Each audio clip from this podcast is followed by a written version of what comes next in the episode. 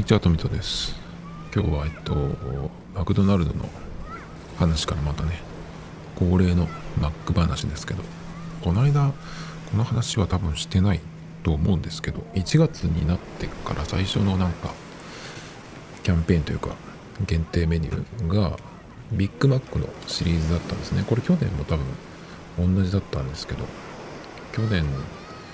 そうですね、と、すごいでかいビッグマック。まあ、まずね、えっと、メガビッグマックですかね。それが、パティがこう、はみ出してるやつ。で、さらにギガビッグマックって言って、それが、そのパティが4枚になったってね。まあ、出てすぐ食べましたけど、すごいボリュームでしたね。で、去年は確かね、ビッグマックミニとかっていうのよくわかんないやつが出まして、それも食べたっけかなちょっと忘れちゃったんですけど、で月に2回それそういうのがキャンペーンというか限定メニューが来るのって。うんとあんまりない気がするんですけど今回はそのビッグマックのやつが年始明けて6日ぐらいから始まってで昨日かな。まあでももうほぼ2月っていう感じだと思うんですけど。うんと昨日27日からえっと、チキンタツタが始まったんですね。で、僕ちょっとマクドナルド立ちをしようと思って、ちょっと控えようかなと思ってね、なんか、ポテポテトを必ず L にするっていうのもあったりして、なんか、それの、うーん、影響かわかんないけど、ちょっとお腹が張るなとかね、ちょっと思ったりして。まあいろいろですけど、ちょっとね、まあ、控えようかなと思って、と言っても、2週間に1回ぐらいなんで、まあそんなにね、すごい食べてるわけじゃないんですけど、だから、まあ、チキンタツタそうでもないかなと思ってね、まあいいやと思って、しばらくスルー、スルーというかね、しようと思ってたんですよ。思ってたってことはもう食べてきたってことなんですけど、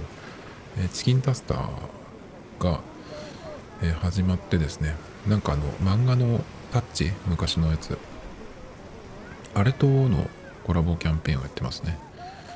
で、チキンタツタツタと、それともう一個、それに、えっ、ー、と、レモンタルタルソースみたいなやつで。タルタルソースの中にじゃなくて、どういうやつかな？ちょっとまあ、タルタルソースなんだけど、レモンの風味がちょっと入ってるっていうやつがね、2種類出てて、で、Mac のそのアプリから通知が来るんですけど、それが始まったよっていう、えー、知ってたよって感じなんですけど、えー、それを見てたらそのチキンタスタだけじゃなくてマックフルーリーのキットカットのやつもなんか出ててですね。うーんとそれもじゃあ一緒に食べようかなとか思いましてその、えー、チキンタスタのレモンのやつレモンってちょっとどうなのかなって僕はあんまりその思うんですけどたまにそのうんとパスタ屋さん。イタリアンじゃなくてパスタ屋さんパスタのメニューがいっぱいあるようなとこ。そこにあれですね。だからその鎌倉パスタとかさ。あと五右衛門とかね。ああいうところにそのレモンの味。のソースみたいなやつがあったりして僕食べたことはないんですけどその料理系のものにレモンの味ってどうなんだろうってよく思うんですよね。そのレモンをなんかにこうかけて食べるとかだったら別にわかるんだけどもうメインがそのレモンの味っていうのをねなんかどうなのかなっていうあのよく言うじゃないですか。あの酢豚に入ってるパイナップルとか僕あれは好きじゃないんですけどあのフルーツはフルーツにしてほしいなと思うんですよね。まあレモンはそんなに甘いわけじゃないからですけどちょっとなどうなんだろうと思ってたんですけどまあ普通のやつを普通のチキンタツタ食べるよりねまあせっかくならそっちをちょっと食べてみようかなと思って食べたんですけどこれがねちょっと僕的には大ヒットでしたね。こんなにいいかっていう感じで。レモンの味というか風味がすごいいい感じでチキンの感じもいいんですよね。ちょっとこれはリピしちゃおうかなと。いうくらいで。で、あとマックフルーリーのキットカットも一緒に食べまして、今日はポテトは抜きにしたんですけど、いやキットカットも美味しかったですけどね。やっぱちょっとチキンタツタの、えー、瀬戸内レモンタルタルかな？それが結構美味しかったっていうまあ話ですね。えっ、と今日はまたちょっと携帯の話をしようかなと思うんですけどまずニュースが1個あってドコモの D アカウントにパスワードレス認証生体認証だけにっていうことでこれが何かっていうとその D アカウントにログインするのにうんと、パスワードを使わなくても、その、生体認証っていうのはあれですね、Face ID とか、タッチ ID とかで、えー、いけるようにするっていうのがなんか、始まるだか始まっただか、らしいです。これはちょっと僕 D アカウント自体がちょっとめんどくさいなと思っているので、ちょっとこれはいいんじゃないっていう。結構他のアプリとかでも最初にそのパスワードを入れたりなんとかっていう風にしてそこで生体認証をオンにするっていうふうにすると、毎回そのパスワードを入れなくても、え Face ID とかタッチ ID でいけるっていうのがね、あるんですけど、D アカウントがそういうふうになるっていうのはね、いいじゃんっていう、えー、ニュースなんですけど、えっ、ー、と、これがですね、うんと、対応機種は2015年夏モデル以降の Android と、それからタッチ ID、フェイス ID に対応する iOS デバイス。まあだから最近、まあ2015年夏モデル以降ってことは、まあざっくり5年以内最近買ったやつだったら、まあ大体の人は OK じゃないっていうところで。うんと、そうですね、これに、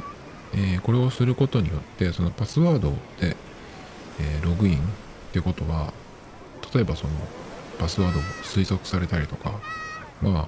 たまたまデタラメにやっても会ってしまったとかねそういうことで不正ログインを防げるっていう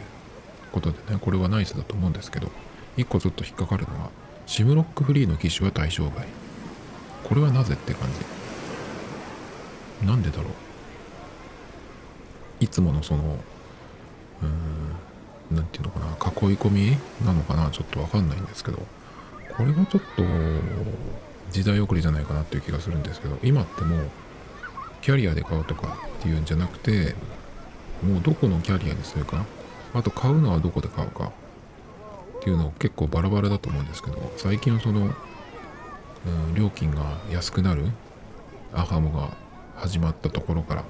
ていうのがいろいろこう出てきているんですけどそっちのその買う方っていうのはねあんまりその話が出てこないなって。まあ iPhone なんかは完全にそのえー、Apple Store で買った方が安いので、キャリアで買う意味もほぼないんですけど、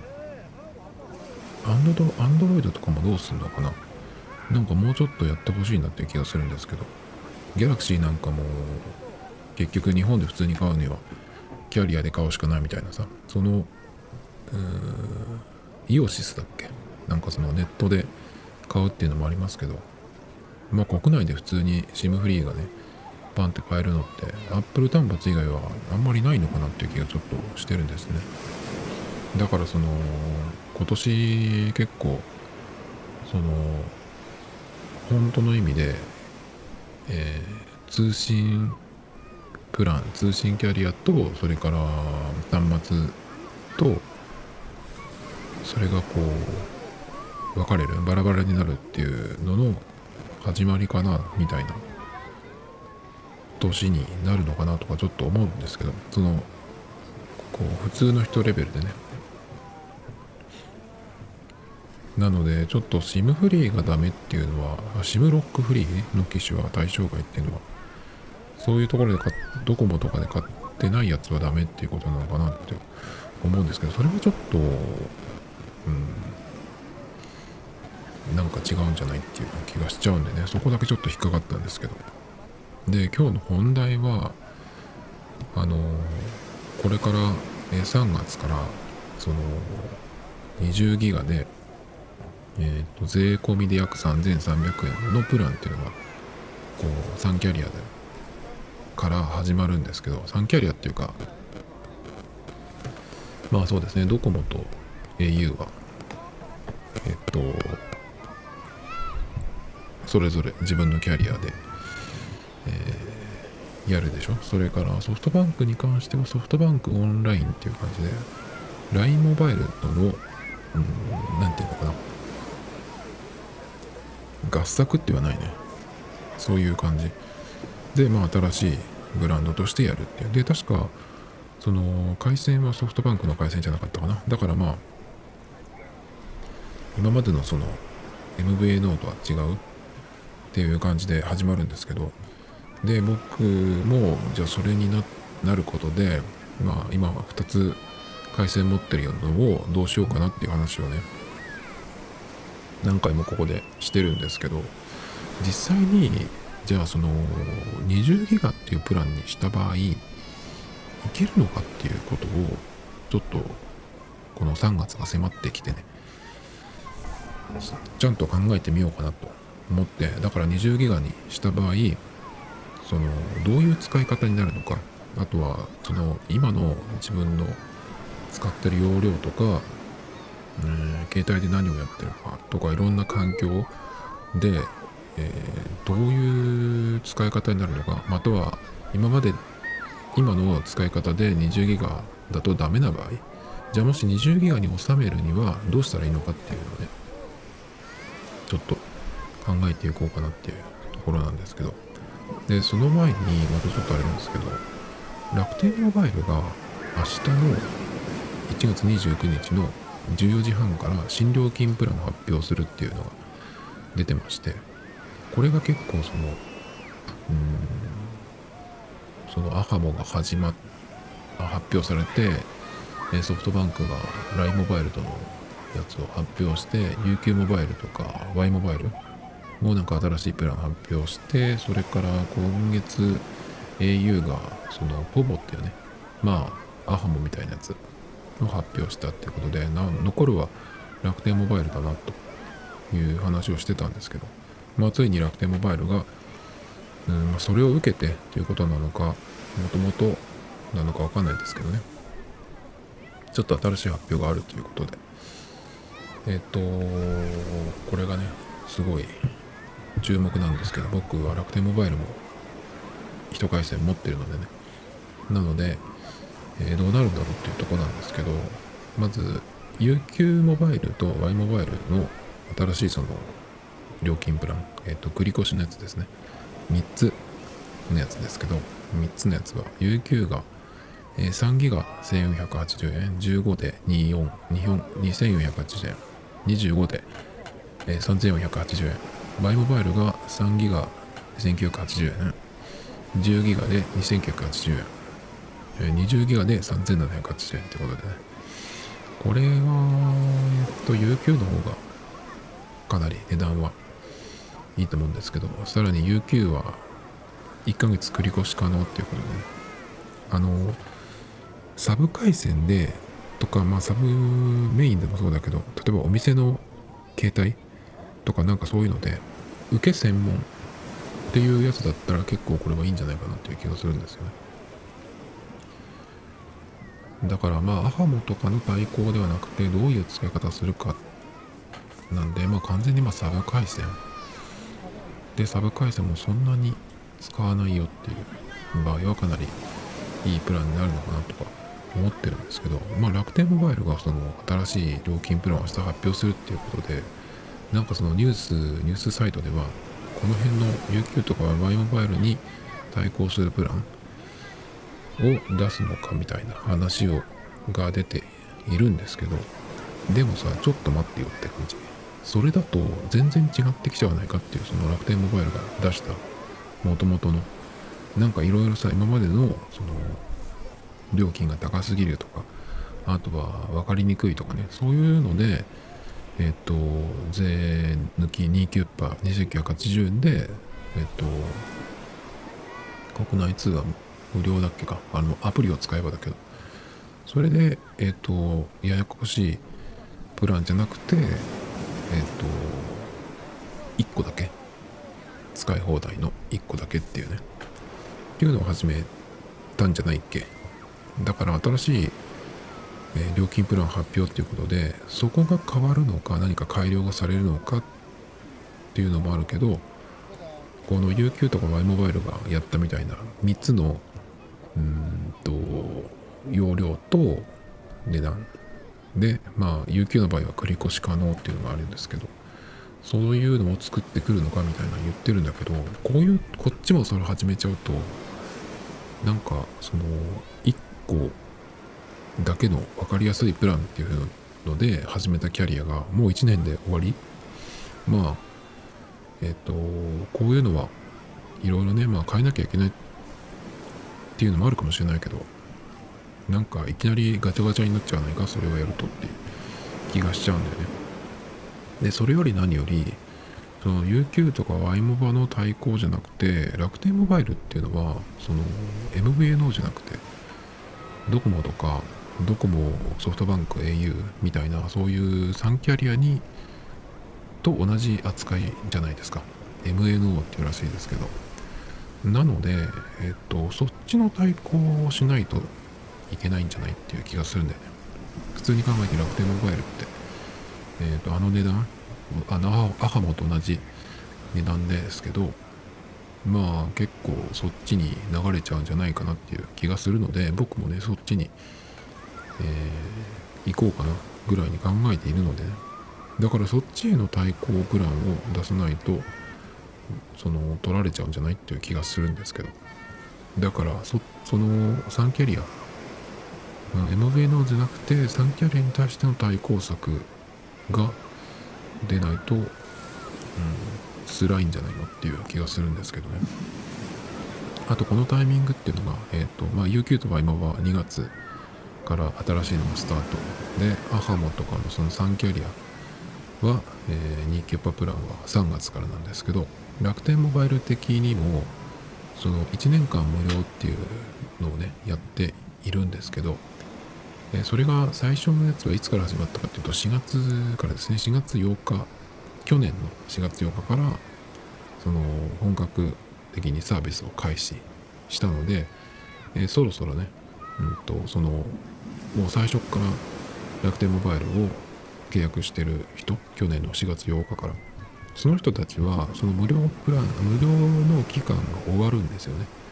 で4月8日ってことはアハモとかがスタートしてるのでまあもし、楽天モバイルと同じ値段で、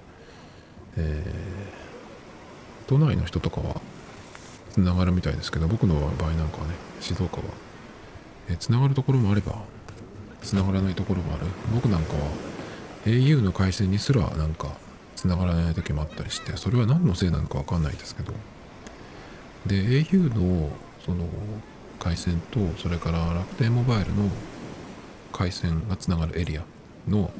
割とうちが境目にあるんですね。うちもそうだけど普段いる場所。が境目にあるのであのエリア外だったら普通は au の、えー、電波につながるはずなんですけどなぜか楽天モバイルの方につながっちゃっていてでアンテナを見ると表示を見ると2本立ってるんですね。そういう楽天モバイルに。その境目エリアにいる時に。で2本立ってるんだけど繋がらない状態になってるんですよ。でもっとひどい時はネットワーク接続がありませんって出ちゃったりとかしてるんでね。だからかなり辛いんですけどだからこの状態でもし僕のその1年間無料が終わったら、えーと、とてもじゃないけど無制限でまず使えてないしね。全然。あのー、楽天モバイルにお金を払うっていう価値はないじゃないですか。だからアハモなり au のボボなりに行くと思うんですけど。だからまあ僕の場合は9月スタートなので今年の8月末までは楽天モバイルで無料で使えるんですけどその時どうなってるかっていうのはあるんですけどもう早い人はだから去年の4月4日から契約してる人はねもうあと2ヶ月とかで終わるわけですよ。だから3月からアハモとカポボ LINE、えー、ソフトバンクオンラインが始まるので結構そっちに行くっていう人がね増えてくるんじゃないかなっていうそのこのまんまで行くとね繋がらないしか繋がらない上に値段も同じ。で値段同じだけど無制限って言っても繋がらなければ意味ないじゃないですか。だからこのタイミングでそっちのその何て言うのかな引き引き止め策みたいなのを打ってくるのかなとは思ってるんですけど絶対にそのアハモとかの流出を防ぎたいはずなんですね。アハモ、ポボ、ソフトバンクオンライン3つあるわけなので2キュッパプランが。でみんな3月スタートでしょだからこっちの、うん、引き止め策っていうのが出るんじゃないかと個人的には予想してるんですけどどうなるか分かんないですけどね現状は本当に僕楽天モバイル繋がんなくてまあ、さっき言ったみたいにアンテナが2本立ってても全然ダメだしその静岡市内まあそんなになんかど田舎じゃないはずなんだけど静岡市内の割と繁華街でも夕方6時半とかでも全然繋がんなくてえっ、ー、と iPhone の方は au なんですけどそっちにはあのメールが届いているんですけど楽天モバイルの SIM が入ってる。Galaxy の方には何にも来なくてね。後から遅れてきたりとかっていう現状なんでちょっとこれはかなりうん辛い辛いんじゃないっていうその状況的にはね。都内とかでつながってる人はそうじゃないかもしれないけどそのまあ全国的に都内以外のユーザーがどれぐらいいるかわかんないけどまずでも通信キャリアを運営していてえっと普通にその、うん、山とか海とかじゃなくて、まあ、地方とはいえねそんな状況っていうのはありえないと思うんですよ。ソフトバンク au ドコモだったら普通につながるはずなんでね。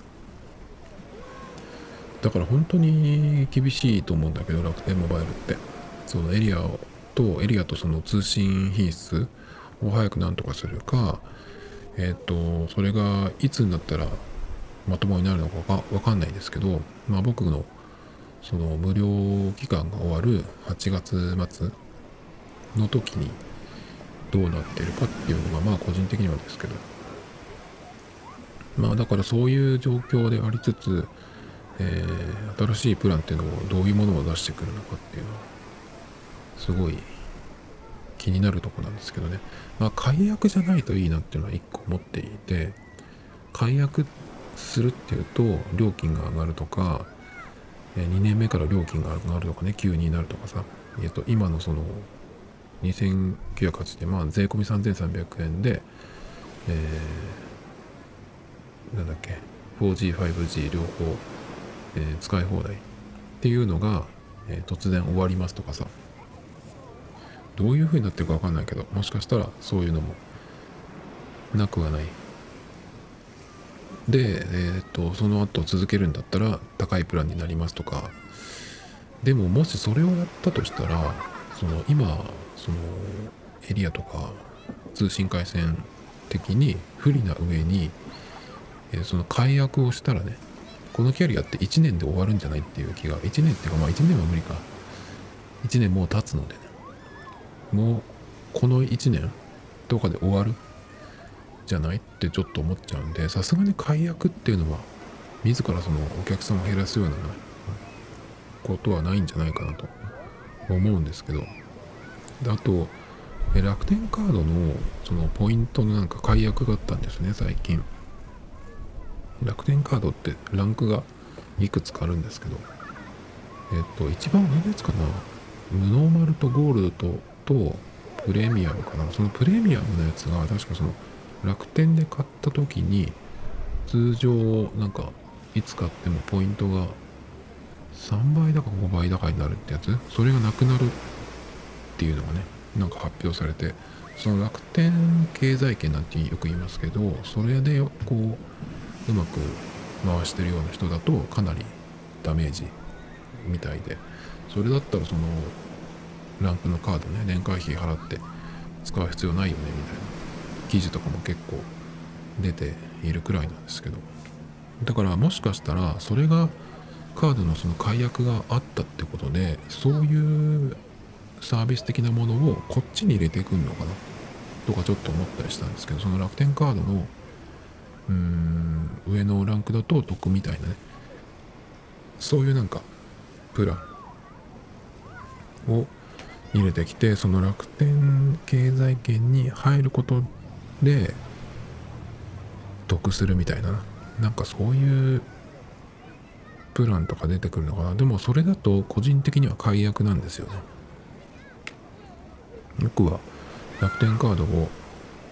えメインのカードにするつもりはないのでまあだから明日の楽天のねやつはどうなるかなっていう。ところがまずその今後どうするかっていうところでかなり決定的になると思うんですけどそれはまたね明日とか明後日とか以降に喋ろうと思うんですけどまずえっ、とその20ギガ月3300円っていうね税込みのプラン各社出してきているんですけど月20ギガでいけるのかっていうね話なんですよ。今日のメインは。でまあどうなるかっていうとこなんですけど結論から言うと今僕が、え、iPhone で au のデータマックスプランっていう無制限のプランね。とそれから Galaxy の方に楽天モバイルの SIM を入れているんですけどまあ楽天の方は無制限とは言ってるけど僕のいる生活圏内ではほぼつながらないので楽天の方にはね。なので au のローミングで5ギガ付きなんですよね。まあだから今ちょっとそれだと話にならないんですけど。なので例えばもしアハモなり何なりにその20ギガ3300円プランに行くとするとうん月20ギガまあそれを2回線にするかどうかですけどとりあえず1回線1回線、まあ、au を20ギガのプランにしたとすると無制限で今使っているやつを20ギガにするとそりゃ、えー、比較にならないんですけどもし20ギガに収めるとするとどういう使い方をしたらいけるのかっていうのをちょっとね今週考えてみたんですよ。でまずえっと今どのぐらい自分が使ってるのかっていうのね。au の場合は MyAU っていうアプリがあるんですけどそれでえっと今日いくつどのぐらい通信量を使ってるかっていうのとあとこの直近6ヶ月で、えー、何ギガ使ったかっていうのがねグラフでパッと見られるんですね。でそれを見てみたんですよ。まあそれでもし、えー、20ギガに収まってればさとかそれに近いぐらいだったらちょっとなんとかすればいけるじゃないですか。だからデータマックスプランを使わなくてもいける。っていうことがもしかしたらあったりするのかなと思って。最近このどのぐらいデータ使ってるの見てなかったんで久々に見たんですよ。でまず見た時にえっと1月26日のお昼時点で見たんですけどそしたらえっと今月ですねその時点でのえっとデータ利用量29.59ギガでした。なのでまあ約30ギガ。えで26日ってことはあと5日ぐらいあるわけですけどまあ約30ギガってことですねここで。まあ20ギガを超えてしまっているんですけど。これはどうかな？10ギガを減らせるかどうかだけどじゃあこの、えー、この半年ぐらい6ヶ月直近どのぐらいなんだろうとね見てみました。そしたらですね12月62.54ギガ11月50.84 10月46.30、えー、9月が35.79 8月が47.84ってことで、えー、20ギガだったら絶対足りないですね。まあ50ギガはないと無理だなって平均は僕のその特に何も考えずに使うとするとね50ギガはないと無理っていうことなんで今の使い方では20ギガプランは無理っていうことになるんですよね。じゃあ、え、20ギガの範囲に収まるようにするにはどうしたらいいかなっていうのをちょっと考えてみたんですけどまずですねどこで一番使ってるかっていうことじゃないですか。えっ、ー、とそれはねうん、やっぱり動画ですね。そんなに僕ずっと見てるってことはないんだけどまあ YouTube だったりうんとたまに TVer それから中国のビリビリとかね、えー、見ますけどまあ YouTube が一番動画では見るかな。1日どのくらいだろう？2時間も見てないと思うんだけどでも休みの日とかだともうちょっと見たりしてるのかな？ちょっとねどのぐらい使ってるかって分かんないんですけど。だからこれをピタッとそのモバイル回線で見るっていうことをやめる？っていうことは僕の場合は家では見れないってことなんですけど、えっと、固定回線は引いていないのでね。なので、まあ、動画を見るのも携帯で見るっていうのはね、えっと、モバイル回線で見るっていうのを一切やめる。でそのデータ量を見て月末に余ってれば見ればみたいな感じ。っていうことですね。まあこれは結構大きい。動画を見ないっていうまあまあ別にそんなに困ることはないけどじゃあそれまでねその動画見てたような時間とかちょっとこれをうんまあこれを見たいっていうのがあったりするから見てるっていうのはありますけどその辺をどうするかってことですよね。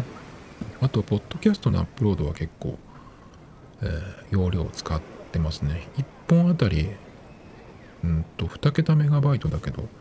50もいってないと思うんだよね。圧縮したあのデータは。だけどまあこれをモバイル回線使ってアップするっていうのは月に何回か。なのでまあこれを普通に Wi-Fi 回線 Wi-Fi のその光回線があるところでやればいい話なんでね。急ぐもんではないしまあこれはなんとかなるでしょうっていうところですね。あとは結構容量を使うのはアプリとか OS のアップデート。OS のアップデートはさすがにやらないですけどアプリのアップデートは結構 iPhone とかそのモバイル回線でやっちゃったりすることもあるしそれから新しくダウンロードするものも、ね、モバイル回線で結構やったりします。100メガバイト以上のやつも。まあそんなにないけどやったりしますね。100メガバイトくらいだったらやっちゃったりしますね。なのでまあこれも、えー、Wi-Fi というか固定回線のあるところに行ってね Wi-Fi を使って Wi-Fi オンリーで当然ですけどね。それからゲーム。僕の場合は今はウィニングイレブンとヨネアもうそれもそんなにやってないですけど。でもデータのダウンロードするよって時はどのぐらいの容量ダウンロードする？追加でダウンロードするかって出てくるし。まあそこでそのやめればいいんでね。あとはそのゲームの通信の容量。これは僕がそのさっき言った月間の容量を見ててもそこですごい使ってるって感じはないと思うんでだからその追加のデータのダウンロードをやめる。でいけると思うんですね。あとテザリングですね。えっ、ー、と iPhone に iPad をテザリングでつないで使ってるんですけど、まあ、これに関してはそのテザリングで何をやってるかっていうとブラウザーを見たりとか例えばあとは手書きのノートアプリとかあとは Apple のメモアプリだったりとかねその辺の同期ですね。えっとファイルの上げ下げとかあとは iPad をそのテザリング状態で動画見たりとかそこにアプリをインストールとかあんまりやってないんでまあそれは気にしなくてもいいのかなっていう感じですね。あとはもう一個大事なのがあって、え Apple Music ですね。えっ、ー、と iPhone がその au のデータマックスプランっていう無制限のやつを使ってるのでストリーミングでバンバン聞いているんですけどまあ毎日そんなに何時間も聞いてるって感じではないですけどね。全くその聞かない日も平日はあったりするし。土日週末とかはね、まあ、ある程度23時間、ね、かけたりしてますけどこれが僕は結構、うん、行くかなと思ってでじゃあ Apple Music でストリーミングする時どのぐらいの容量なのかっていうことなんですけどいくつか調べると大体その高音質で聞くとうんと大体え1時間あたり200メガバイトくらいっていう計算になるみたいですね。1時間で、え、高音質で200メガバイト約じゃあ標準のその音質にしたらいいじゃんと思うんだけど音質ねちょっと下げると256が高音質になってるんですけどそれより下の音質にするともう本当になんか聞いててつまんないんですよ。だから音質を下げるっていうのはなし。でじゃあもう、えー、1時間で200メガバイト使うってことで、まあ、仮に1日2時間聞いたとしましょう。まあ前全く聞かない日もあったりするんでまあそのぐらいでいいと思うんですけど1ヶ月計算するのにね。だから1日2時間聞いたとして1日2時間だと400メガバイト。でそれで30日として1ヶ月分出すとそうすると12ギガですね。これは結構その、うん、いくんじゃないですかね。12ギガってことは20ギガプランで。だからえっとこれを使ってあとはまあ動画は一切見ないっていうことにしてもあとはそうだな、うん、テザリングでそのアプリ内のデータの同期とかやってると結構20ギガ超えるんじゃないかなっていう気がするんですよ。じゃあ、えーと、特に Apple Music なんですけど、えー、20ギガその超えた場合まあどこのキャリアも大体今そうなってますけど超えた場合1メガ BPS になるっていう風になってると思うんですけどその時にその 256kbps っていうその高音質の音を再生するとまあそれができるのか途切れちゃって全然聞けないのかそれかその200あ1メガ BPS になっても高音質で、えー、ストリーミングのその音声音楽の再生はいけるのかっていうねそこがちょっと一番、うん。まあ今、今のところわかんないんですけど、うん、どうかなっていう。ラインですね。この超過した後 1Mbps になるっていうのでどのぐらいの速さかどのぐらいのそのことができるかっていうのはねよく説明が書かれているんですけどそこにはね YouTube の HD 画質は、ね、見れますよって。だからその 4K とかはもちろんだけどえっ、と 1080p720 とかああいうのはちょっと無理だけどその下の 480p とかだと普通にその1メガでも見れるというかそのストレスなく見れますよとかって言うんだけどまあそれになってる状態っていうのが今まであったかもしれないけどちょっと分かんないですね自分では。だからその辺がちょっとどうなのかなってまあ動画に比べたら音楽だったらいけるかもしれないけど。まあそれがあの OK であれば僕の場合は普通に20ギガで使っていて、まあ、動画見ないそれからアプリのそのアップデートとかダウンロードしないっていう風にしていけばなんか普通に使えるのかなっていう気はちょっとしてきてるんですけど。まあだから今の使い方で20ギガプランでそのまま行くと無理っていうのはもう分かってるんですけどね。まあだからえー動画を見ないとかねその辺のことをやれば音楽に関しては普通に聴けるのかなっていうところでちょっとねうんやってみようかなっていうそのテストを一回してみたいんだけどまずそれをやるには今できること何かっていうと動画を見るのを一切やめる、うんと、これから2月になるので2月になったところで、えー、一切見ないっていう生活を試しにしてみる。そのえモバイル回線で見るっていうのね。だから家にいる時は見れないってことになるんですけど僕の場合は。固定回線引いてないんでね。なのでまあそうした時にまあ動画は見ない見れないっていうことでどうなるかっていうそのストレスとかさつまんないっていう風になるかそれとも全然なんか見なくてもそれはそれでなんかあれを見なきゃこれを見なきゃとかっていうのがなくなってなんか楽になるのかなっていうのもあるしあとはそうだな。あともう一個試したいのは 1Mbps になった時に Apple Music に5 256kbps その高音質で再生してたらどんな感じになるのかっていうね。まあでも Apple Music の場合はオフラインで再生するってことができるのでえっと聞きたいなと思ったプレイリストなりアルバムなりを Wi-Fi 環境で落としてくればいいんですけどただストあのプレイリストの場合は更新されるので、えー、そのプレイリストをオフラインでダウンロードした時とその変わっていくんですねどんどん。新しい曲が入っていったりとか抜けたりとかするんで。そうするとプレイリストをそのまま再生してると止まっちゃう時があるんですねえっ、とモバイル回線モバイル通信で再生していいよってなってる場合はオフラインで、えー、ダウンロードしてある曲もしてない曲もその聞けますけど、えー、オフライン